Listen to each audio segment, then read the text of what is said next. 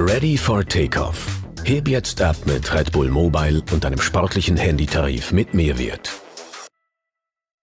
Du telefonierst und surfst mit Highspeed-Internet im besten A1-Netz. Die Service Crew ist rund um die Uhr für dich da und du bekommst Zugang zu Events und Goodies von Red Bull. All das und noch viel mehr gibt es jetzt im sportlichen Tarif von Red Bull Mobile.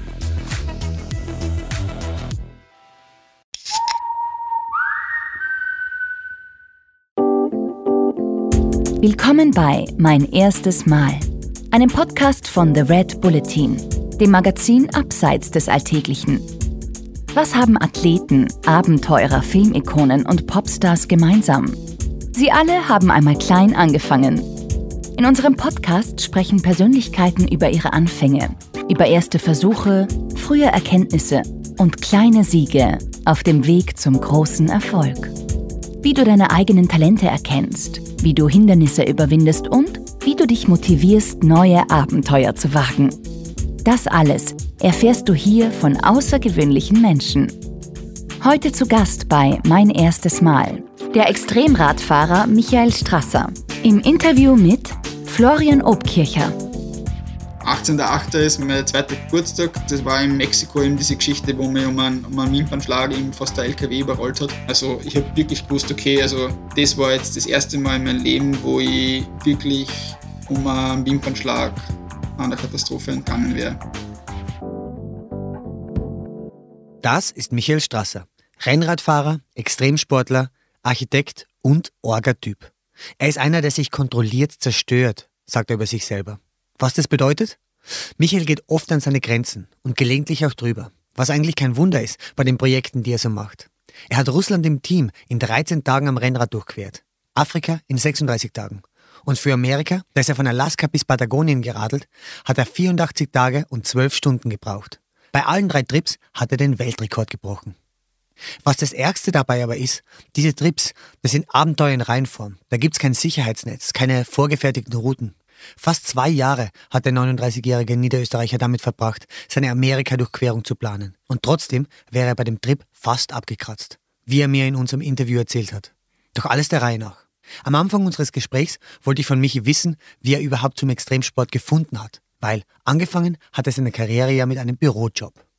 Hallo Michi, willkommen zum Mein erstes Mal Podcast. Ja, servus Florian, danke für die Einladung. Michi, heute kennt man dich als Extremsportler, als äh, Kontinentaldurchquerer sozusagen.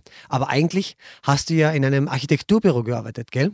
Weißt du noch, wann du zum ersten Mal gemerkt hast, dass eine unter Anführungszeichen normale Karriere nichts für dich ist? Ich habe nach der Matura drei Jahre lang in einem, in einem Innenarchitekturbüro gearbeitet für sehr, sehr reiche Leute. Und wie ich begonnen habe, dort zu arbeiten, waren diese wohlhabenden Leute für mich immer die größten Vorbilder. Ich wollte auch so werden. Ich habe mir gedacht, ja, irgendwann einmal in fünf Jahren möchte ich so und so viel Geld verdienen, in zehn Jahren möchte ich dann das und das erwirtschaftet haben. Und habe aber in diesen drei Jahren, die haben mich dann so dermaßen geprägt, dass ich am Ende dieser drei Jahren genau gegenteilig gedacht habe. Aha, inwiefern? Ich habe einfach gesehen, dass Geld eigentlich nicht der Wert ist, der für mich Stellenwert hat. Die Sachen, die man im Leben nicht für Geld kaufen kann, die sind eigentlich die wertigsten. Und wenn man sich selbst quasi jahrelang auf ein großes sportliches Ziel vorbereitet und wo man sich einfach das ist, und, und, und dann sowas angeht, das hat für mich eine viel höhere Wertigkeit, als wenn ich mir jedes Jahr das neueste, tollste Auto kaufen muss. So Ziele sind für mich einfach viel, viel wertiger. Das ist das, was das Leben eigentlich für mich ausmacht. Natürlich braucht man auf der anderen Seite auch ein bisschen an, an wie soll ich sagen, einen wirtschaftlichen Background, dass man sich das auch leisten kann. Aber zu dem Zeitpunkt habe ich eben auch schon drei Jahre Vollzeit gearbeitet gehabt. Das heißt, ich habe ein bisschen Geld auf der Seite gehabt. Parallel dazu habe ich in meiner Jugend auch immer jede freie Minuten in einem Gasthaus gekellnert und immer irgendwas gemacht. Also ich habe ein bisschen was gehabt. Und ich bin halt so mit 23, 24 oder mit 23 Jahren quasi so an der, an der Entscheidung gestanden, möchte den Sport probieren, also lieber probieren und quasi auf die Goschen fliegen, aber dann brauche ich mir mein restliches Leben lang es nicht mir selbst vorhalten, dass ich es nicht probiert hätte. Und ich mir gedacht, ich möchte es jetzt ein bisschen probieren, ein paar Jahre lang muss man sich Zeit geben und wenn es dann quasi nichts wird oder wenn sie dann irgendwie keinen Weg findet, damit ein bisschen finanziell über die Runden zu kommen, dann habe ich noch immer, keine Ahnung, 35, 40 Jahre, die arbeiten muss in der Architektur. Aber auf jeden Fall diese, diese drei Jahre in Zusammenarbeit mit den reichsten Leuten aus meiner, aus, aus ganz Österreich, die haben mir so sehr geprägt und haben mich auch zu dem werden lassen, der ich heute bin, glaube ich. Ja, verstehe, verstehe. Du, vielleicht ganz kurz zur Klärung, Michi. Du hast also nach der Matura für drei Jahre in einem Architekturbüro gearbeitet. Dann hast du dich dazu entschlossen, es mit dem Sport richtig zu probieren. Und gleichzeitig hast du aber auch noch mit dem Architekturstudium angefangen, oder? Ja, der Einstieg in das Studium war für mich also der Einstieg in den leistungsorientierten Sport. Und da habe ich dann quasi eh gleich im ersten oder im zweiten Jahr meinen ersten Triathlon probiert. Komplett unvorbereitet. Hat sich ein Freund von mir bei so einem Ironman angemeldet. Und ich dachte, also ich habe mich mindestens so sportlich gefühlt wie mein Freund, der sich angemeldet hat. Und habe mir gedacht, was der kann, das kann ich auch. Und habe mich einfach angemeldet. Also anmelden ist ja per se jetzt nicht so schwer. Und meine erste Langdistanz im Triathlon war definitiv sicher auch vielleicht die schönste, äh, weil es einfach darum ging, kann man sowas überhaupt schaffen, kann ich sowas schaffen und ich war unglaublich stolz. Ich habe gebraucht elf Stunden irgendwas, also es war schon dämmerig sogar. Die anderen, die Besten waren schon drei Stunden vor mir im Ziel, aber ich war trotzdem unglaublich stolz auf mich, weil ich einfach eine Distanz geschafft habe, die ich mir zu dem Zeitpunkt gar nicht vorstellen habe können. Und so bis es halt dann einfach über die Jahre und ich habe dann acht Jahre lang Training investiert, habe dann einen Trainer gehabt, viele Jahre lang und habe dann acht Jahre gebraucht, bis ich dann meine erste Langdistanz gewonnen habe. Ja, ja. Diese Jahre am Anfang, die waren es sicher nicht leicht, oder? Das ist ja nämlich schon ein kühner Schritt, mit Architekturstudium zu sagen, okay, ich konzentriere mich jetzt stattdessen voll auf den Sport. Hat es da diese typischen Fragen gegeben von wegen, ich sehe super, aber wann machst du jetzt endlich was Gescheites? Ja, ja, ja, ja, ganz, ganz, ganz, ganz viele. Diese berühmte Frage, und wann machst du jetzt einmal was Gescheites? Obwohl man selbst der Meinung ist, dass man schon längst was Gescheites macht. Die habe ich zu Genüge, zum Glück niemals von meinen Eltern. Meine Eltern haben meinen Weg am Anfang auch, glaube ich, nie ganz verstehen können. Ich glaube, die verstehen heute noch nicht ganz, wie eigentlich, äh, wie, wie, wie quasi ich wirtschaftlich so über die Runden komme. Aber gerade früher noch in meinem alten Freundeskreis, da bei jeder Party äh, erzählt jeder, welcher Studium macht man gerade, welchen Job hat man gerade, wie viel hackelt man gerade, wie viel verdient man gerade. Und ich wurde dann einfach gefragt, okay, und wann fange ich jetzt einmal endlich an, was Richtiges zu tun? Und ich denke mir nur, leider, also für mich ergibt es total viel Sinn, was ich eigentlich mache. Vielleicht noch nicht wirtschaftlich, vielleicht werde ich mal davon leben können, vielleicht auch nicht, aber es ergibt trotzdem einen Sinn in meinem Leben. Mhm. Wie war das für dich damals, solche Fragen zu hören? Was, was hat das mit dir gemacht? Ja, das hat mich unglaublich verletzt. Also damals, äh, wie ich gefragt habe, ob ich, ob ich, wann ich mal was Richtiges mache, das hat mich unglaublich verletzt, weil ich habe unglaublich viel Einsatz bringen müssen. Jeder Sportler muss unglaublich viel Einsatz bringen, dass er sich weiterentwickelt. Und dann gefragt zu werden, wann man endlich was Gescheites macht, das ist so weit, also da, da fühlt man sich komplett missverstanden. Ich war richtig angepisst eigentlich, aber es war einer so hängt aber sehr von der, von, vom Freundeskreis ab. Der hat sich ja dann über die Jahre auch verändert und irgendwann ist es dann auch gewichen in, in Wertigkeit. Aber das ist halt immer so. Ich habe äh, zehn Jahre lang bin ich gefragt worden, wann ich was Gescheites mache und plötzlich funktionieren die ersten Projekte, plötzlich sind alle da und klopfen einen auf die Schulter und sagen, äh, bist ein cooler Typ. Ich habe schon immer an dich geglaubt. Ja. Blödsinn, ja. Die meisten haben garantiert nicht an mich geglaubt. Aber das ist, wenn Leute an mir gezweifelt haben, das hat mich eigentlich immer noch mehr gepusht. Wie, wie macht man das? Wie, wie schafft man es, sich zu überwinden, aus dem Alltag auszubrechen und gewisse Sicherheiten auch hinter sich zu lassen und quasi dem Traum zu folgen? Hast du da Tipps für die Hörerinnen und Hörer? Das klingt so blöd, einfach an sich glauben. Das ist so blöd, aber das ist einfach, ich glaube, dass ja jeder Mensch eine gewisse Begabung hat. Genauso ist es bei mir. Ich habe eine kleine Nischenbegabung ich halte mich selber nicht für überdurchschnittlich, keine Ahnung, überdurchschnittlich gebildet, überdurchschnittlich intelligent, aber ich habe vielleicht eine kleine Nischenbegabung und die ist einfach so im Austauschsport, wenn es richtig zart wird, dass ich dann eben nicht das Level schmierst, sondern dass ich dann drauf bleibe. Das ist ein ganz kleines Teil, was ich vielleicht eine Spur besser kann. Und das muss man erkennen. Jeder Mensch kann irgendwas besonders gut. Und man muss einfach die Eier haben, zu sagen, okay, lass uns versuchen, daraus was zu machen. Und ich glaube, so, so, so würde es angehen. Einfach und wenn ich, wenn ich heute gefragt hätte, was hätte ich, was würde ich vor zehn Jahren anders machen, dann würde ich einfach zur Antwort geben, viel, viel früher an mich selbst glauben. 2013 hast du mit drei anderen Radfahrern Russland durchquert. 2016 war es dann Zeit für dein erstes großes Solo-Abenteuer. Kairo to Cape. Also von Kairo nach Kapstadt in 35 Tagen. 11.500 Kilometer am Fahrrad. Nur du und ein Begleiter hinter dir im 20 Jahre alten Toyota Kleinbus, in dem du auch geschlafen hast. Eine Wahnsinnsleistung. Aber kannst du dich an deine erste Krise bzw. an deinen ersten Rückschlag auf dieser Tour erinnern? Also ich bin halt einer, der gern ja 100% gibt oder eigentlich gerne 105 oder 110% gibt und das geht halt das geht eine Zeit lang gut, aber ich habe da bei dem Projekt bin ich, bin ich sehr naiv gestartet. Ich habe einfach jeden Tag alles aus mir rausgepresst äh, und das hat sich dann am Tag 8 voll gerecht. Das war so, dass im Sudan unglaublich heiß war, trocken war, die Abgase von den Trucks.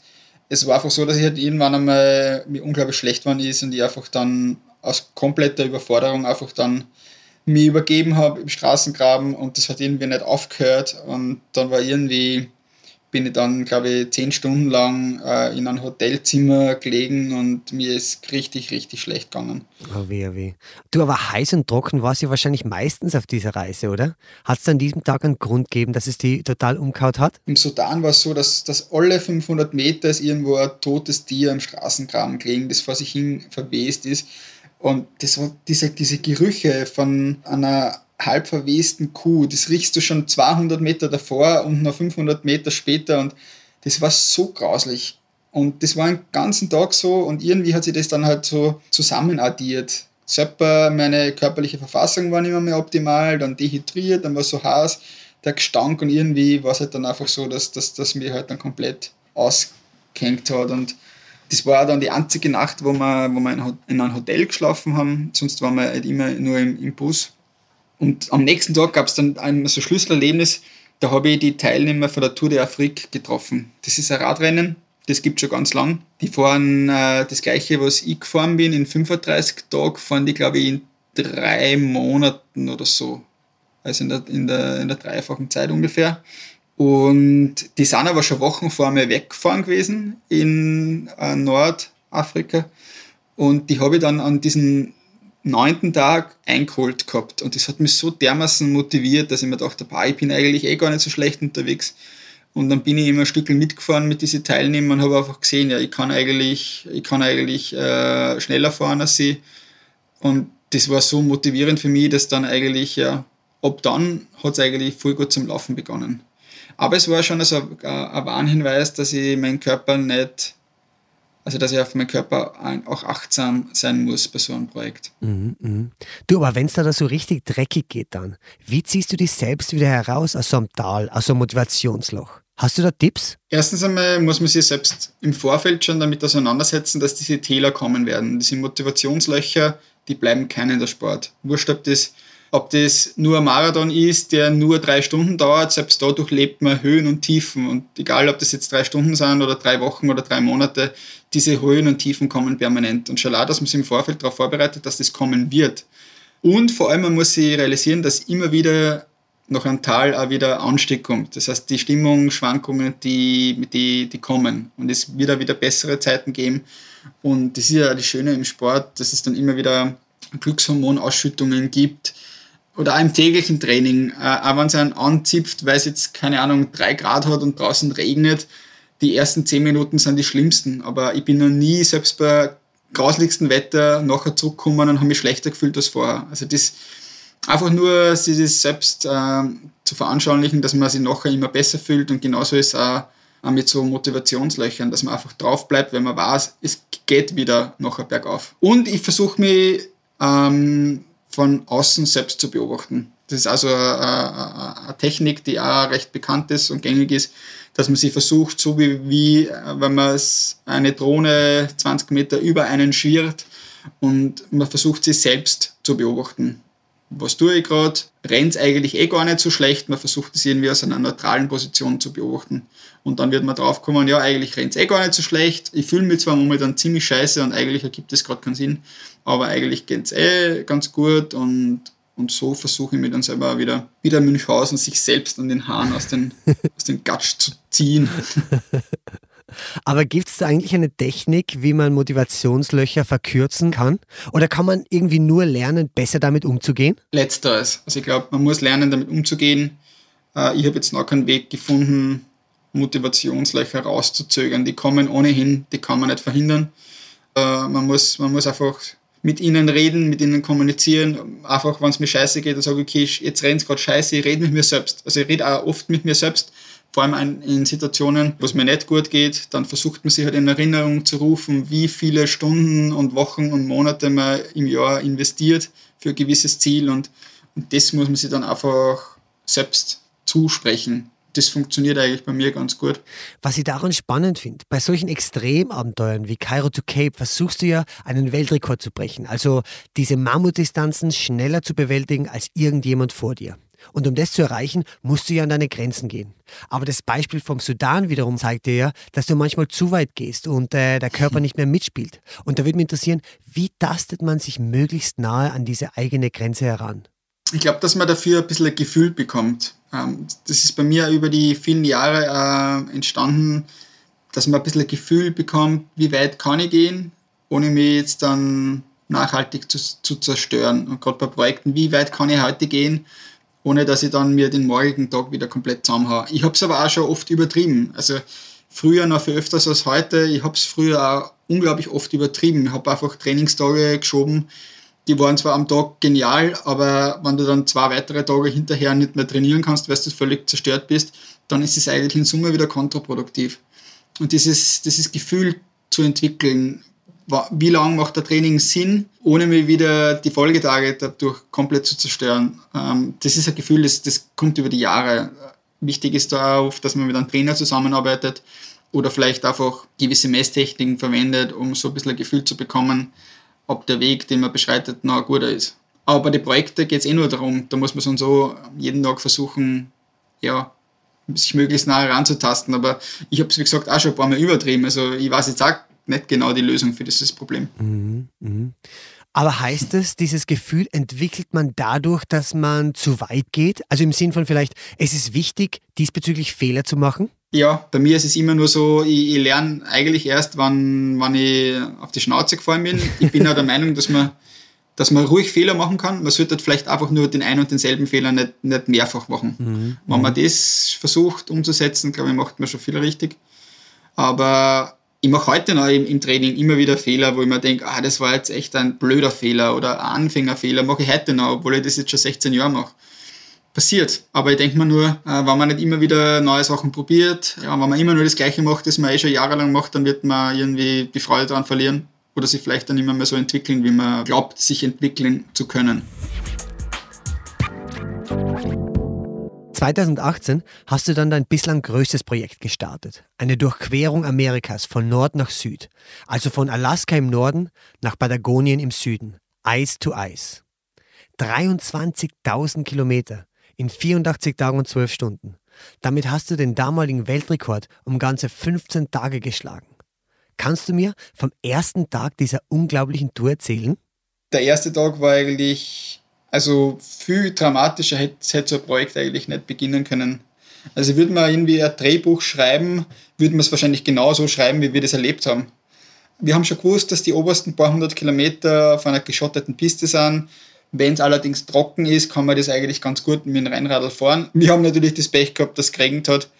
Und dann ist es gleich mal so richtige Schlammpiste geworden. Und mit einem Rennrad auf so einer schlammigen Piste zum Fahren war wirklich demoralisierenderes, habe ich eigentlich schon lange nicht mehr erlebt. Also ich bin dort hingekommen und wollte einfach schnell Radl fahren und auf einmal kommst drauf, du fährst eigentlich 10 km/h, weil der Schlamm sie so in dein Radl verfangt, dass du weder schalten kannst oder das Laufrad sich einfach gar nicht mehr, mehr bewegt, weil ein Rennrad ist einfach gar nicht gebaut dafür. Und ja, die Moskitos, also ich bin selbst in einem Gelsengebiet aufgewachsen, aber die Moskitos, die wir da oben erlebt haben, das ist sowas hat keiner von uns noch im Ansatz irgendwie erlebt. Alle Leute gehen dort nur mit so einem Moskitoschutz über den Kopf herum und ähm, wir haben den dann tatsächlich auch gebraucht. Ich habe den dem Radlfahren gebraucht, weil es sonst einfach nicht zum Fahren gewesen wäre.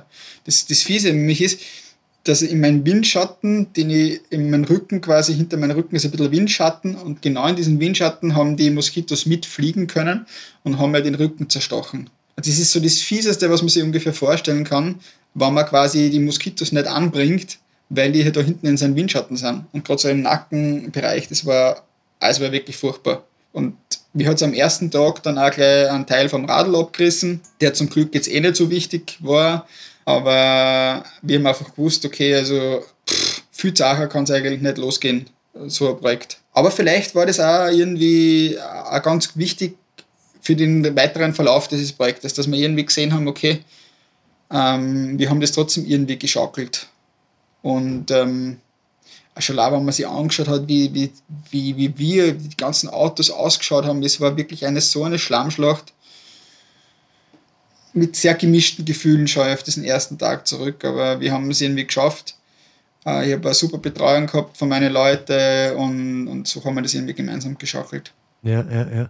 Was witzig ist, wenn man sich die Doku Eis to Eis auf Red Bull TV anschaut, in so einem Projekt, da stecken fast zwei Jahre Vorbereitung. Äh, kannst du mir ein bisschen erzählen, wie hat diese Vorbereitung ausgeschaut? Ja, das ist eigentlich ähm, das unglaublich Spannende, dass eigentlich das Radlfahren eigentlich das Kleinste ist bei so einem Projekt. Also das Radfahren, das kann man sich antrainieren über viele Jahre. Da weiß man ungefähr, was man zu trainieren hat, wie fit man sein muss. Das, das ist hundert- und tausendfach erprobt. Das funktioniert.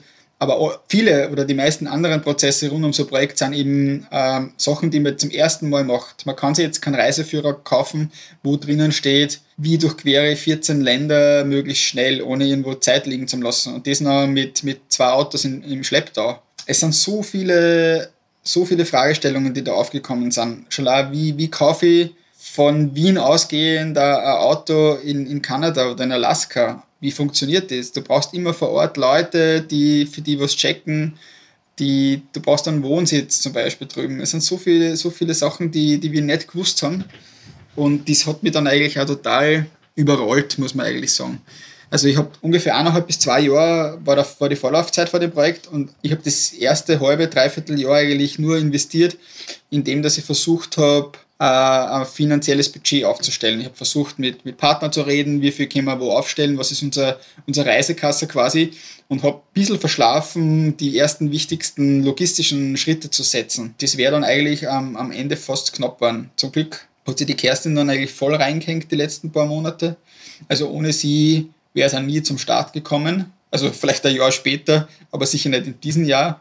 Und man hat ja nur ein kurzes Zeitfenster, wo man so ein Projekt realisieren kann. Man muss ja quasi im Spätsommer Alaskas wegfahren, um dann quasi unten schon in den Frühling zu kommen. Also es gibt nur ein kurzes Zeitfenster, wo man das überhaupt realisieren kann. Plus, minus zwei, drei Wochen. Und das wäre dann eigentlich irrsinnig knapp schon geworden.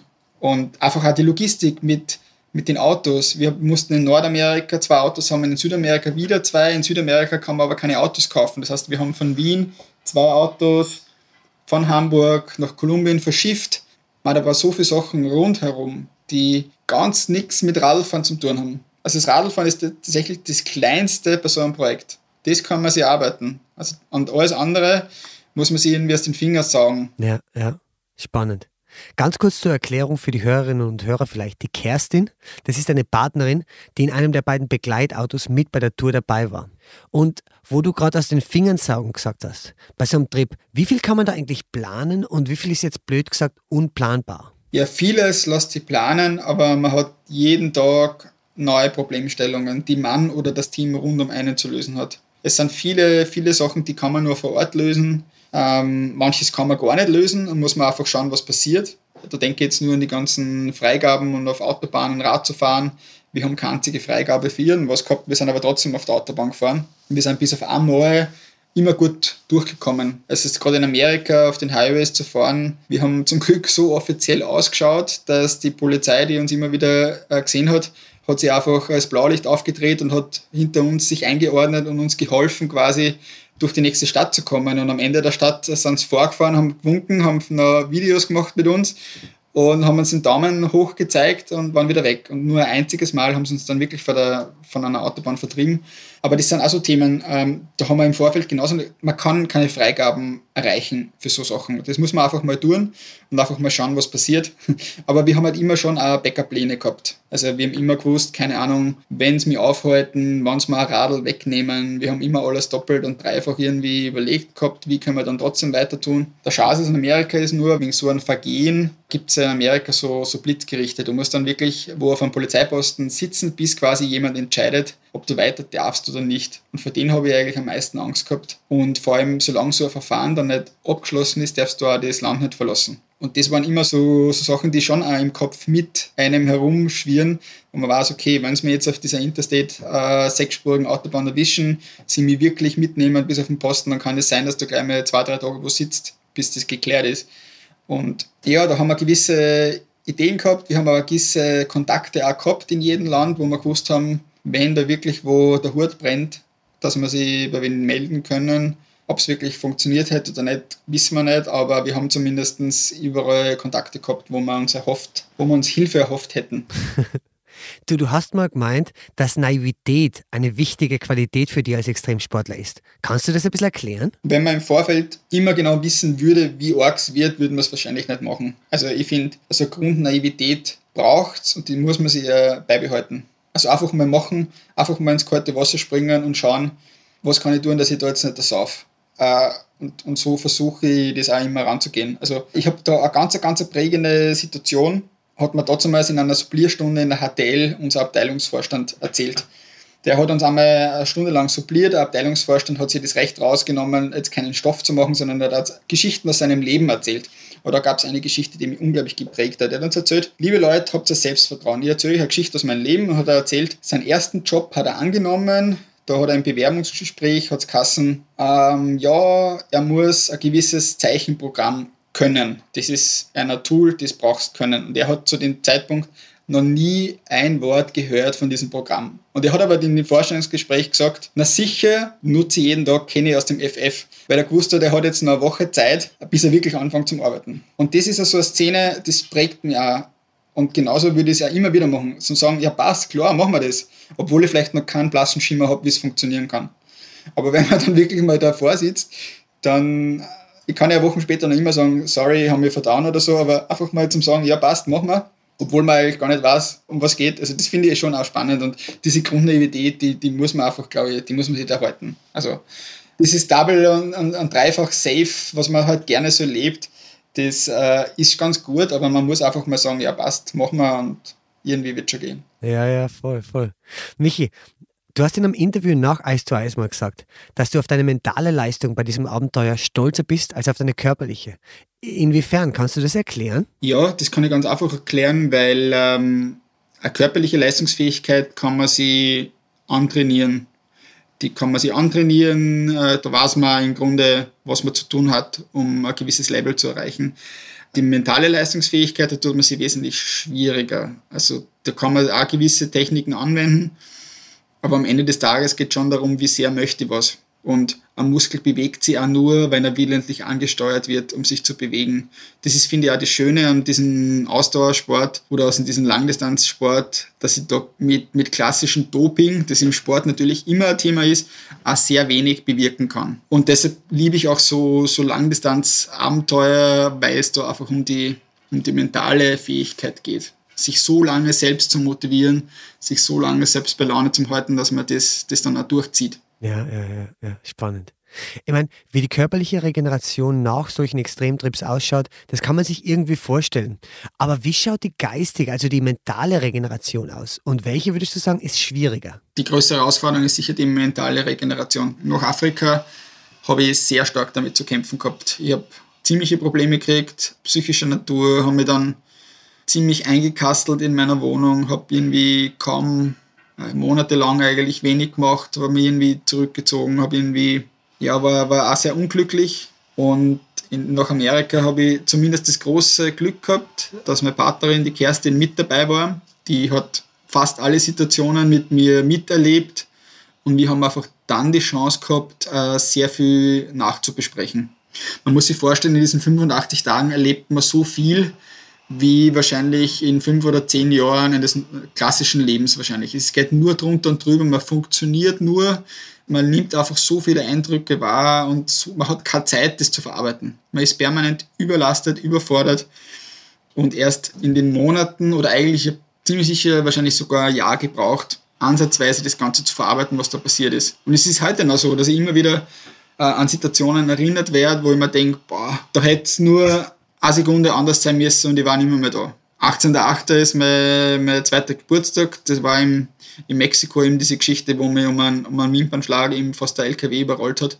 Da war ich einfach so knapp dran wie in meinem Leben noch nie zuvor. Und das ist auch der Grund, warum ich jetzt ich irgendwie auch begonnen habe zu versuchen, vielleicht nicht mehr im Zwei-Jahres-Rhythmus so arge Projekte zu realisieren, weil es gibt so einen Spruch, der besagt, der Krug geht immer so lange zum Brunnen, bis er irgendwann einmal bricht. Und ich habe in Afrika schon einige Male Glück gehabt, aber das, was ich in Amerika erlebt habe, äh, da habe ich also oft wirklich unglaubliches Glück gehabt, wo ich mit Grazer ausgestiegen bin und äh, wäre das irgendwie nur eine Spur anders gelaufen, wäre er halt nicht mehr, mehr da. Und das muss man sich, glaube ich, auch immer vor Augen führen. Und ja, eingangs zu deiner Frage, diese psychologische Herausforderung, das Ganze zu, zu Menschen ist, ist äh, eine sehr große. Ich habe dann äh, eine Zeit lang mit einem äh, Psychologen zusammengearbeitet, bin nicht richtig glücklich geworden damit, habe mich dann nicht so wirklich wohl gefühlt. Vielleicht hätte ich auch noch andere Therapeuten ausprobieren müssen, war dann irgendwie ja schon ein bisschen so auf der Suche. Aber ich habe einfach ein gewisses Bewusstsein entwickelt, dass eben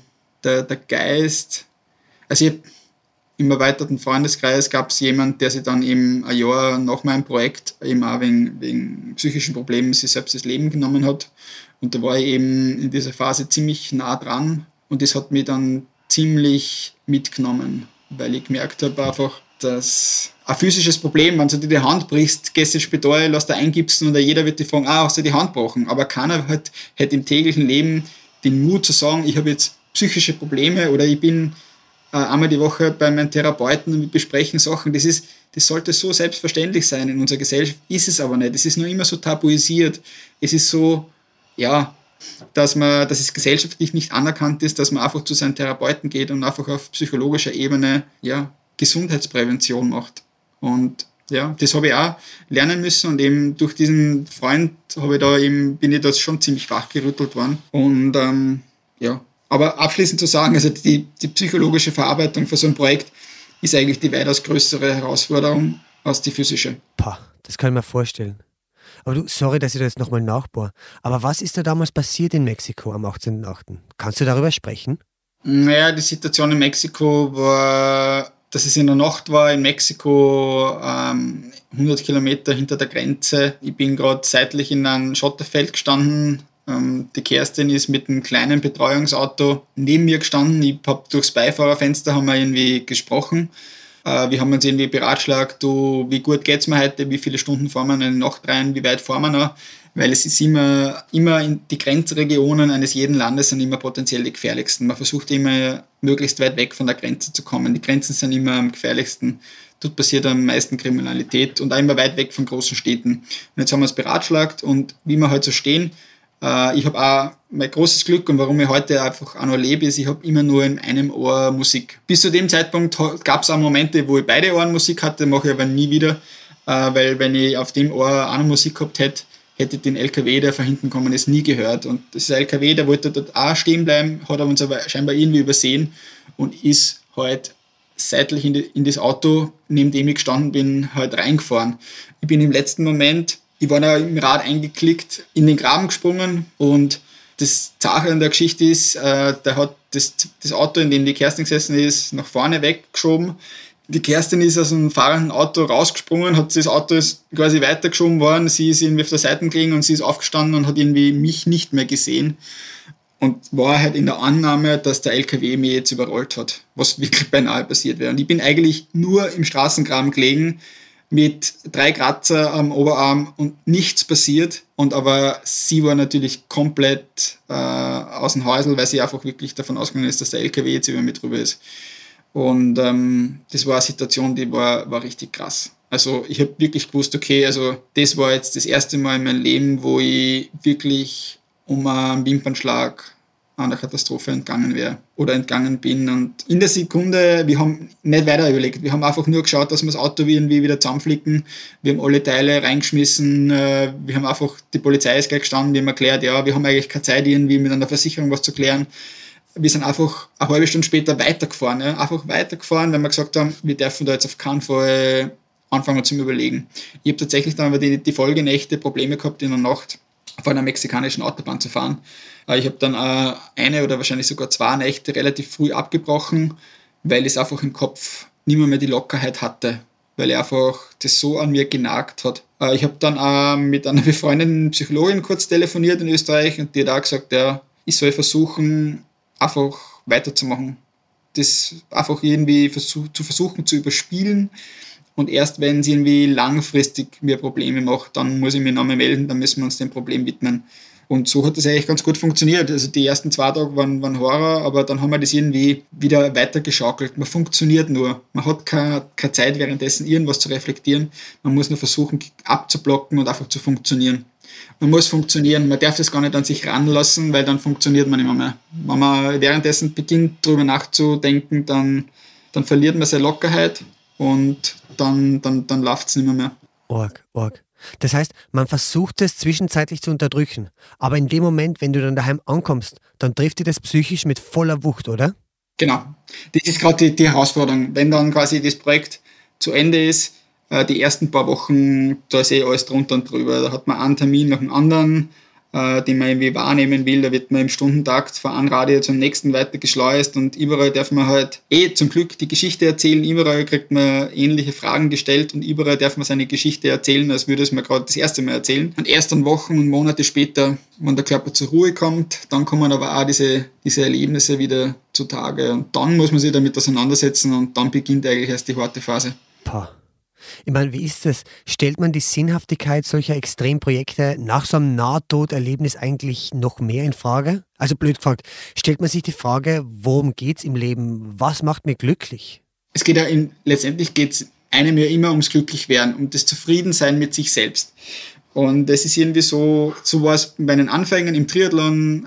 Bei dem ersten Triathlon war ich unglaublich stolz, dass ich es gefinisht habe. Und dann beginnen irgendwie die Leistungsansprüche. Und dann trainiert man viele, viele Jahre und nach acht Jahren habe ich tatsächlich dann mein erstes Event gewonnen. Und dann denkt man sich, ja, cool, jetzt bin ich glücklich, weil jetzt habe ich es geschafft. Und dann, zwei Wochen später, beginnt man wieder. Naja, einmal gewinnen. Wäre ja schon geil, wenn man es ein zweites Mal schafft. Weil wenn ich es ein zweites Mal schaffe, dann bin ich glücklicher. Und genauso ist es mit den großen Projekten. Ich habe mir gedacht, ah, wenn ich Afrika realisiere, dann bin ich am Ende glücklich mit mir.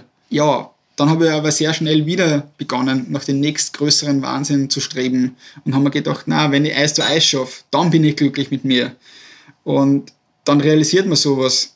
Und dann irgendwann einmal kommt man drauf, oder ich bin eigentlich nicht selbst drauf gekommen, sondern eigentlich hat mir das schon im Zusammenleben mit meiner Freundin, die da zum Glück um einiges reflektierter ist, als ich das bin, kommt man halt irgendwie auch drauf, dass vielleicht die, die Glücklichkeit oder die Zufriedenheit mit seinem eigenen Leben äh, man nicht, dass ich das vielleicht auf einen anderen Weg suchen muss und nicht mit der Selbstzerstörung im, im Zwei-Jahres-Rhythmus. Weil am Ende des Tages geht es immer darum, dass man sich mit sich zufrieden ist, dass man mit seinem Leben zufrieden ist.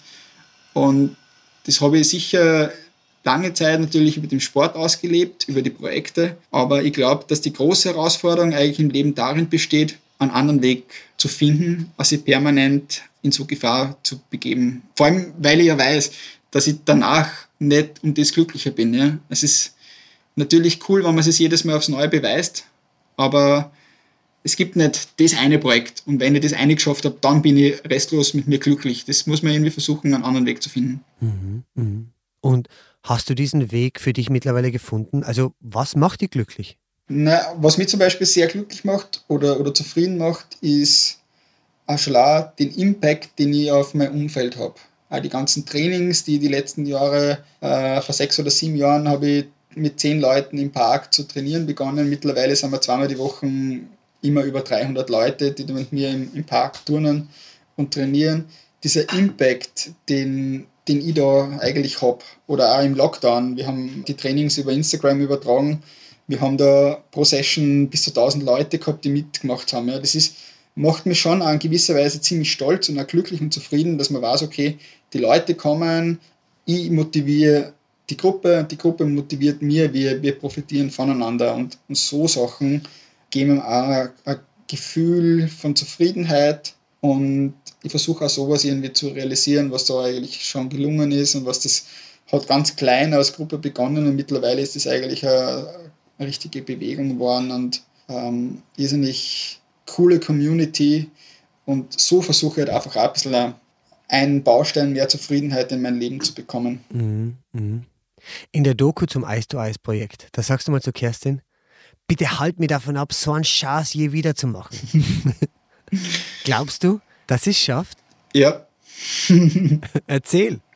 Ja, ich glaube, dass Simi mit ihrem Input dazu bringt, vielleicht ein bisschen zu versuchen, über meinen eigenen Tellerrand zu schauen, mich weiterzuentwickeln äh, als, als Mensch. Mich dann ausschließlich, äh, nicht mehr ausschließlich über die, über die sportliche Leistungsfähigkeit zu definieren, sondern vielleicht ähm, ja, über andere Werte zu definieren. Ich glaube schon, dass, dass es diese, dieser Trieb in mir, mich über den Sport zu definieren, hat mich zu dem ge gebracht, der ich jetzt bin. Das braucht es auch, aber ich glaube auch, dass, dass es wichtig ist, dass es auch andere Bausteine im Leben gibt, die einen zu einem wertvollen Menschen machen. Und da ist die Kerstin sicher einer der, eine, die mir da immer wieder im rechten Moment eine in den Arsch tritt und mir wieder sagt, ähm, was wichtig ist und was vielleicht gar nicht so wichtig ist, wie man selbst glaubt. Mhm. Mhm. Du, Michi, wir haben jetzt viel über erste Male in deiner Vergangenheit gesprochen. Abschließend würde mich interessieren, auf welches erste Mal in der Zukunft freust du dich? Frei von jeder Startnummer, frei von jedem Leistungsgedanken. Ich möchte einfach versuchen, in meinem restlichen Leben immer aus, aus meinen oder unseren Möglichkeiten immer das Maximale zu holen. Und ich hoffe aber dann einfach, dass diese Leistungsorientierung dann einfach niemand mehr die Wertigkeit hat, die es vielleicht jetzt noch hat. Und auf das freue ich mich. Hm, sehr schön, sehr schön. Vielen Dank für das super Interview. Hat mir echt viel Spaß gemacht. Ja, cool, Flo. Danke. Danke äh, für die Möglichkeit, dass wir da wieder gequatscht haben. Und, ähm, Immer gerne. Ja, freue mich dann schon auf den fertigen Podcast. Super, super. Das war mein erstes Mal mit Michael Strasser. Mehr davon findest du überall, wo es Podcasts gibt. Auf www.redbulletin.com und natürlich in unserem Magazin. Hat dir unser Podcast gefallen? Dann freuen wir uns über deine Bewertung. Und noch mehr, wenn du uns weiterempfiehlst.